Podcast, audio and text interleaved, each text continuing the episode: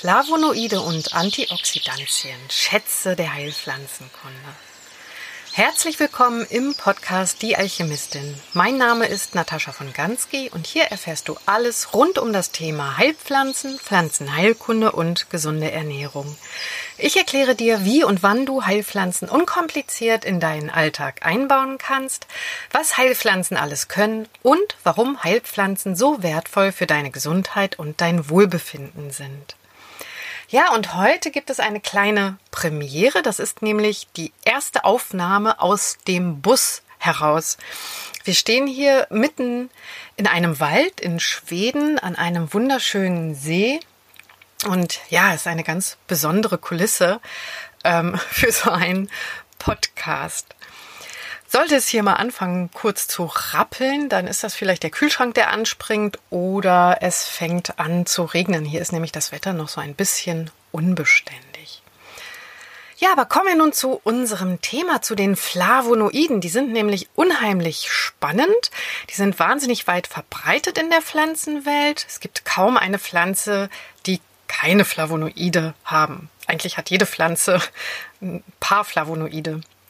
Und bis zum heutigen Tage sind etwa 6500 verschiedene Flavonoide bekannt.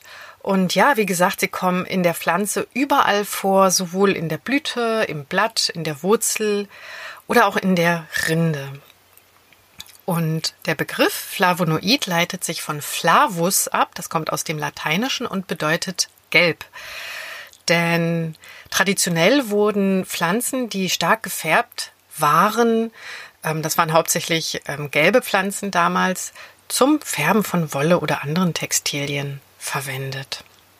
Da viele Pflanzen Inhaltsstoffe denselben chemischen Aufbau besitzen, ging man irgendwann dazu über, die gesamte Stoffklasse als Flavonoide zu bezeichnen, auch wenn sie kaum Farbstoffe aufweisen. Aber eine Frucht, die ganz, ganz viel dieser Farbstoffe auf weiß, das ist die Heidelbeere. Die schmeckt nicht nur fantastisch, sie ist außerdem sehr reich an den wertvollen Inhaltsstoffen wie eben diesen Flavonoiden, die hier speziell in der Heidelbeere als Anthocyanidine bezeichnet wird. Und als Anthocyane werden nun solche flavonoidhaltigen Blüten, Blätter oder auch Früchte wie eben bei der Heidelbeere bezeichnet, die sehr intensiv gefärbt sind, vor allen Dingen dunkelrot oder blau bis violett. Also auch Kirschen oder Weintrauben. Ja, somit auch alle Früchte und auch Gemüsesorten mit einer intensiven Färbung. Die sind sehr gesund und die solltest du reichlich verzehren. Am besten einheimische Obstsorten und Gemüse zur Reifezeit. Ja, und wenn es sich das vielleicht alles ein klein bisschen kompliziert anhört, bleib dran. Ich stelle dir gleich noch ein paar wertvolle Heilpflanzen vor, die Flavonoide enthalten. Den Begriff Phenole hast du vielleicht schon einmal im Zusammenhang mit ätherischen Ölen gehört denn sie bilden eine Art Grundstruktur als aromatisches Ringsystem und an diese Ringsysteme können sich dann eine oder mehrere sogenannte Hydroxylgruppen anbinden und dann spricht man von den sogenannten Derivaten. Und was sind solche Derivate? Als Beispiel ist es das Kumarin. Und das Kumarin kennst du in jedem Fall als Duft. Das lässt nämlich das Heu so schön nach Heu riechen und den Waldmeister nach Waldmeister duften. Und das, ja, ist ein Phenol und ein Flavonoid. Aber auch Gerbstoffe zählen als eine Art Untergruppe zu den Flavonoiden. Die Gerbstoffe, ähm, es, ja, es gibt aber auch eine große Gruppe der gerbstoffhaltigen Pflanzen. Deswegen gibt es hierzu auch noch mal eine gesonderte Podcast-Folge. Und bezüglich der vielfältigen, mannigfaltigen Wirkung und der sogenannten therapeutischen Breite, wie man das medizinisch nennt, also wenn man etwas sehr, sehr weit gefächert einsetzen kann, kann man eben auch zu diesen Phenolen, also Flavonoiden, keine einheitliche Aussage treffen, was ihre Wirkung betrifft. Ähm, das heißt, es gibt sehr, sehr vielfältige Wirkungen, so beispielsweise eine antiphlogistische, das heißt eine entzündungshemmende Wirkung. Also überall dort, wo im Körper eine Entzündung vorherrscht, ob das im Organ ist oder auf der Haut, ähm, da helfen die pflanzlichen Flavonoide, diese Entzündung besser zum Abheilen zu bringen. Außerdem besitzen einige Pflanzen mit Flavonoiden eine antivirale Wirkung, aber auch antiödematöse Wirkung. Dazu stelle ich dir auch gleich noch ein paar Beispiele vor. Außerdem besitzen sie wundheilungsfördernde Eigenschaften, das nennt man dann zusammenziehende oder adstringierende Wirkung. Und es gibt Heilpflanzen, die reich sind an Flavonoiden mit antidepressiver Wirkung. Also du siehst, es ist unheimlich weit gefächert. Man kann nicht sagen, nur die oder die Pflanze besitzt ein spezielles Flavonoid, sondern es ist so ein ganzes Potpourri, eine eigene Sprache in dieser Pflanzenwelt, ähm, wie die Flavonoide wirken. Ja, und außerdem gibt es noch einige Flavonoide, die in der Lage sind, die Lipidwerte, also die Blutfettwerte, zu senken und sie dann auch ja auszuscheiden. Phenole und Flavonoide sind also auch Antioxidantien, die Sauerstoffradikale nicht enzymatisch abbauen, so heißt das. Das heißt, der menschliche Organismus produziert ja ständig freie Radikale als Endprodukt des Stoffwechsels. Das ist einfach ganz natürlich. Insofern sind sie ja in den ganz natürlichen physiologischen, also gesunden eigentlich Stoffwechselprozess eingebunden. Aber gerät dein Organismus in Stress, also sowohl körperlich als auch psychisch, seelisch, fallen enorme Mengen von ra freien Radikalen an. Also viel zu viel eigentlich, wie der Organismus das vertreten kann. Und dann entstehen pathologische Veränderungen, also krankmachende Veränderungen. Und das kann beispielsweise das Körpergewebe betreffen, wenn das nämlich nicht ausreichend mit Sauerstoff versorgt wird, oder besser gesagt, die zellulären Strukturen im Körper verändern sich so sehr, dass sie halt mit dem vorhandenen Sauerstoffangebot nicht mehr zurechtkommen. Sie können das Sauerstoffangebot nicht voll und ganz ausnutzen. Und das nennt man dann Hypoxie, also Sauerstoff ist da, aber das Gewebe hat sich aufgrund dieser zu vielen, zu dieser großen Menge an freien Radikalen verändert, sodass dieser Sauerstoff überhaupt nicht mehr verwertet werden kann. Und als Beispiel zählt hierzu die Arteriosklerose, also Gefäßerkrankung, aber auch chronische Entzündungen und somit auch ein früh einsetzender Alterungsprozess. Das können so die Folgen von jahrelanger Überschwemmung mit freien Radikalen sein. Also sowas geschieht nicht von heute auf morgen.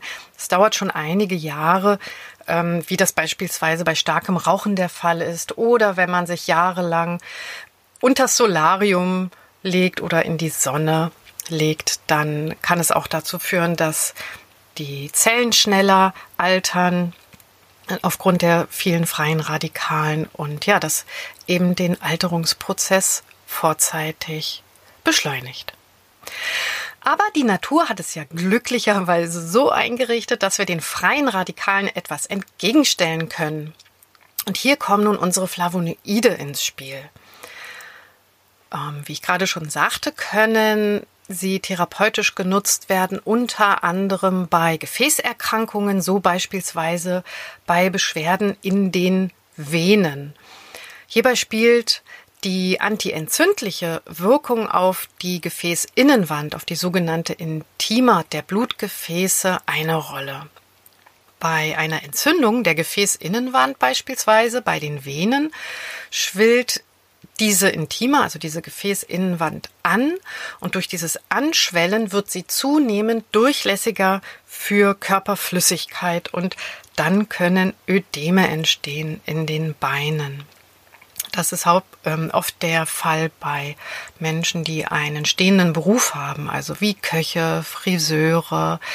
Übergewicht spielt hier leider auch eine Rolle, weil eben der Druck auf das Gefäßsystem, auf die Beine ausgeübt wird und dadurch halt auch Flüssigkeit in das umliegende Gewebe gedrückt wird. Und ähm, wenn dann auch noch der Kreislauf verlangsamt ist und das, das Blut langsamer fließt, dann begünstigt das alles Entzündungen in den Venen. Es kommt dann eventuell zu Krampfadern, zu den sogenannten Varizen. Und dann schwillt eben diese Intima, diese Gefäßinnenwand an und es kann zu Entzündungen kommen.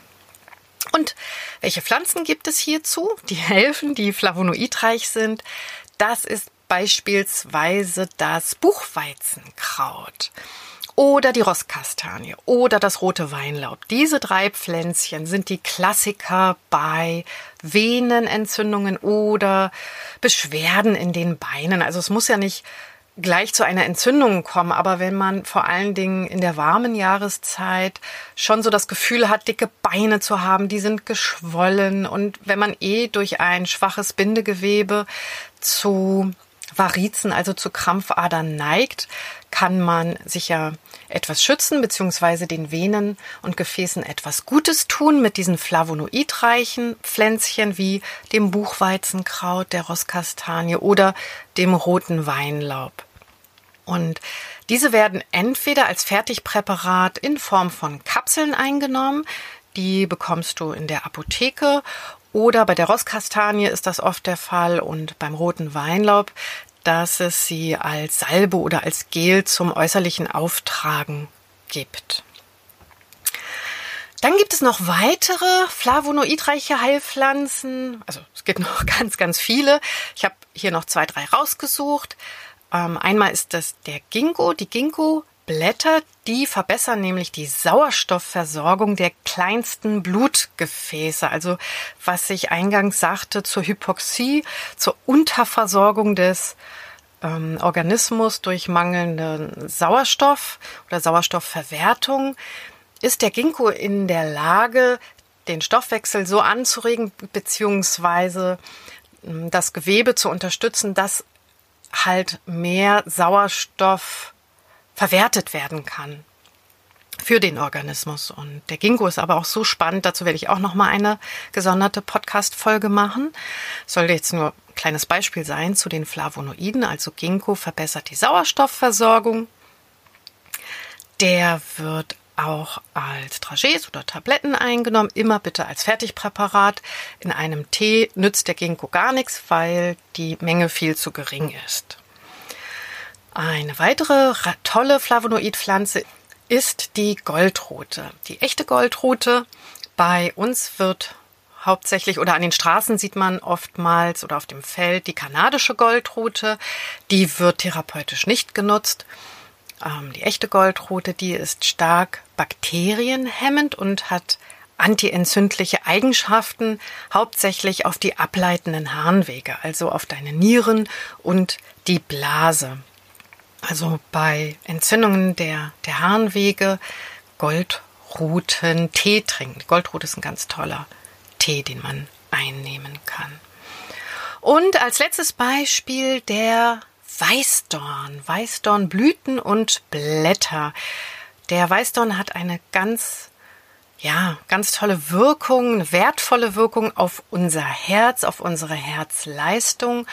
Und darum soll es auch in einer der nächsten Podcast-Folgen gehen, weil wir ja im Juni die Rosenblüte haben und der Weißdorn gehört zur Pflanzenfamilie der Rosengewächse. Und es ist ohnehin auch eine spannende Pflanze, so wie jede Pflanze spannend auf ihre Art und Weise ist. Und den Weißdorn, den gibt es auch als Fertigpräparat. Äh, man kann sich aber auch wunderbar einen Weißdorn-Tee zubereiten der, wie gesagt, vor allen Dingen stärkend und unterstützend auf das Herz einwirkt.